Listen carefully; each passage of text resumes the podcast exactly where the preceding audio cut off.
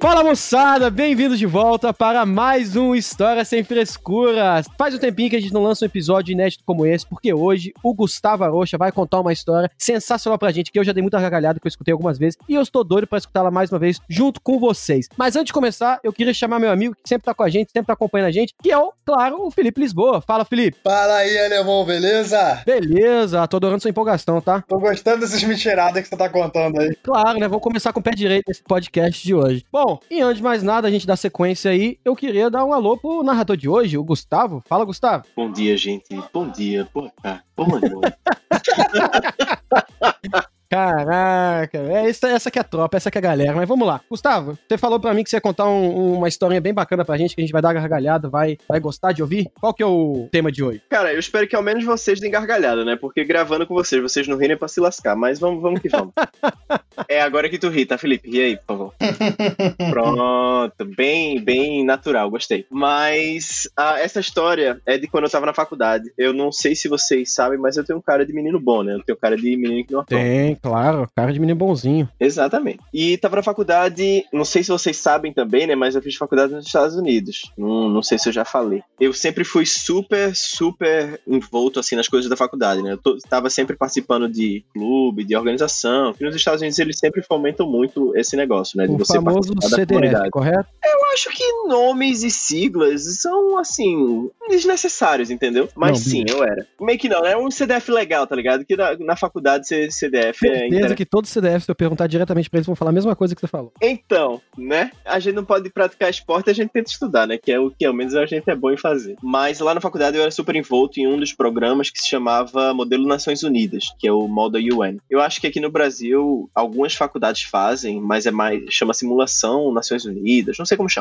Mas de qualquer forma, tinha isso lá no, no- lá na minha faculdade e a intenção era sempre ir competir contra outras faculdades em conferências ao redor do- dos Estados Unidos. É como se fosse um time de arbitragem? Então, basicamente você representa um país ou um personagem fictício e tem que debater. É mais um, um- um clube de, de debate em que você tem que debater sendo aquele personagem, aquele país, usando as regras da ONU, basicamente. Interessante. Então, é super legal. Tipo, a a- o ideal, o principal, né, digamos assim, é você ser, sei lá, Assembleia Geral da ONU e você cada um representa um país. Mas aí, pra faculdade, ele, pra ser mais interessante, eles botam em situações fictícias. Então pode ser, sei lá, Harry Potter. Cada um é um personagem de Harry Potter e vai ser uma sala com mensagem da morte versus uma sala Ordem da Fênix. Quem não sabe o que é Harry Potter, Ah, eles vão. Abra Ele um sempre vem, leiam, sempre tá? vem com esse Harry Potter aí. O Sempre cara é. Sempre vem com esses papos de Harry Potter, mano. Porra, é, tá. Um de um lado você é Lula, do outro lado é Bolsonaro, entendeu? E bota pra debater a galera, a galera lá. Só sai coisa boa. Mas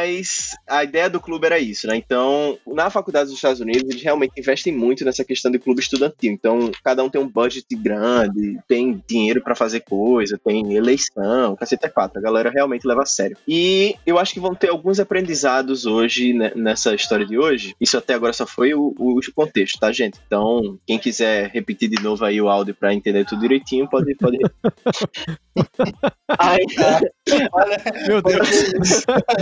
era pra ter falado do início, né? Quer ir direto pra história, pula pro minuto 3. Mas tava em época de eleição do clube. Tem algumas posições abertas tal. E eles valorizam muito isso porque as empresas pós-faculdade, né, para o primeiro emprego ali da galera pós-graduação, eles valorizam essas questões de liderança. Ah, você fundou um clube, você era presidente, vice-presidente do clube, isso conta pontos a favor de você. Como eu era conhecido como brasileiro gaiato lá da faculdade, tipo, todo mundo sabia que eu era o brasileiro. A galera não sabia o meu nome, mas já ouviu falar que tinha um brasileiro que era metido a engraçado. O diretor da faculdade sabia que eu era o brasileiro, ele não sabia nem meu nome. você era descoladão, então.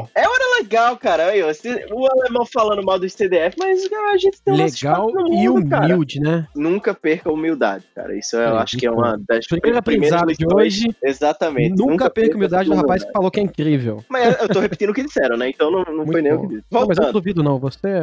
Tá bom, depois eu te pago mais tarde. Ai, ai, ai. Deixa eu contar a história, porra. Teve a eleição, né? Aí uma menina lá, eu realmente eu era bem relacionado com todo mundo no clube, era super amigo de todo mundo. E se eu pedisse pra alguém, a galera indecisa ali, votar em alguém, fizesse ali a boca de urna, a galera votaria. Ah, um influenciador. Era um Ai, ai. lobista, basicamente. Por uma leve taxa em dinheiro, eu conseguiria que você fosse eleito, né? Brincadeira, não tinha esse né, negócio de, de corrupção, não, porque era Estados Unidos, não era Brasil, não. Hashtag revolta, hashtag Lula livre. Eu sou formado em ciências políticas, gente. Essas piadinhas eu posso fazer. Voltando. Veio uma menina que era extremamente pentelha pedir pra eu pegar voto pra ela, né? Pedir pra eu conseguir voto pra ela. Só que, cara, ela era muito chata. Tipo, o Felipe cobrando o deadline do projeto, tá ligado? Ah, nossa, ela é insuportável ela. Caralho, não, não era tão chato assim, eu duvido, mano. E se achava legal, que é o pior tipo de insuportável que tem. Nossa, igual o Felipe mesmo. É, não, não. O Felipe, o Felipe sabe que é chato, pelo menos isso. Ele sabe que É, é ele tem ciência das coisas. Só que ela veio pedir pra mim, e ela veio pedir pra mim com, com uma ânsia, que eu fiquei chateado de dizer, querida, você não tem chance. Eu disse, não, Mônica, inclusive, posso falar que ela não sabe português, ela não vai escutar esse podcast. Não, Mônica, beleza, pode deixar que eu consigo que a galera vote pra ti, sem bronca. Aí eu disse isso. Ela deu meia volta, foi curtir o dia dela e eu fui curtir as minhas atividades. Dez minutos depois, eu mando uma mensagem pra um amigo meu. Bicho, tu não vai acreditar. Mônica, aquela menina chata do cacete, insuportável, tá pedindo pra eu pedir voto. Nunca que ela vai se eleger, cara. Não tem um pingo de chance dessa menina se eleger. Nunca que eu vou pedir pra ninguém votar pra ela. Mandei. Foi aí que eu olhei pra quem eu realmente tinha mandado a mensagem. Nossa. Você mandou pra- você mandou pra Mônica. Sensacional. Eu mandei pra Mônica. Cara, eu não sei se vocês já desmaiaram algum dia na vida, mas você já sentiu, perderam a sensibilidade das pernas, que teve que sentar? Naquela época não tinha como apagar a mensagem, não? Não, não tinha, cara. Até porque era pelo iMessage, não tem como apagar pelo iMessage. Se tem, eu não sei. Aí lascou, né? Mandei e esperei ela ver. E já pensando na mentira que eu ia dizer, né? Ela viu, só mandou uma interrogaçãozinha. Eu, porra, o que é que eu vou dizer? Ah, vamos lá, né? Aí eu respondi, Mônica, tu não vai acreditar. Eu pedi pra fulaninha pedir voto pra ti também, e foi isso que ela mandou em resposta. Nossa, mas que filho da mãe, cara. Caraca, mano. É louco. Ela, eu não acredito não, Gustavo. Foi mesmo. Se foi, cara. Pra tu, Mas ver, ela quebrou a mulher ainda. pra tu ver que tu não pode confiar em ninguém, mulher. Eu disse, meu Nossa, não, não pode confiar no Gustavo. Não, mas vendo o lado bom da história, cara, você saiu muito bem, mano. Foi uma. Cara, então, um dos aprendizados é justamente esse, entendeu? Você tem que saber pensar ali, na hora, de conseguir se safar. baixo que você coloca na bunda dos outros, é isso?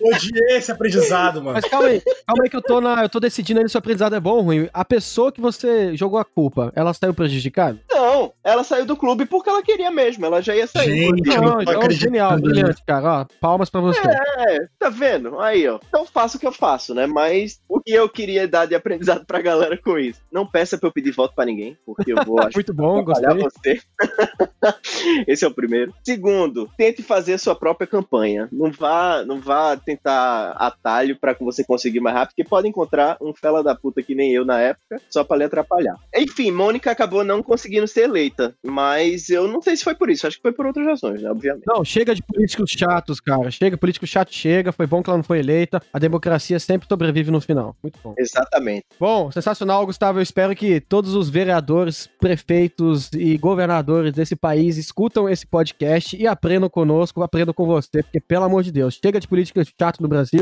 E é isso aí, meu povo. Acaba aqui mais uma história, sem frescura. Hashtag vote consciente, hashtag siga todas as nossas redes sociais. Grande abraço e tchau. Valeu, valeu, galera. Valeu, valeu, valeu. Falou. Falou.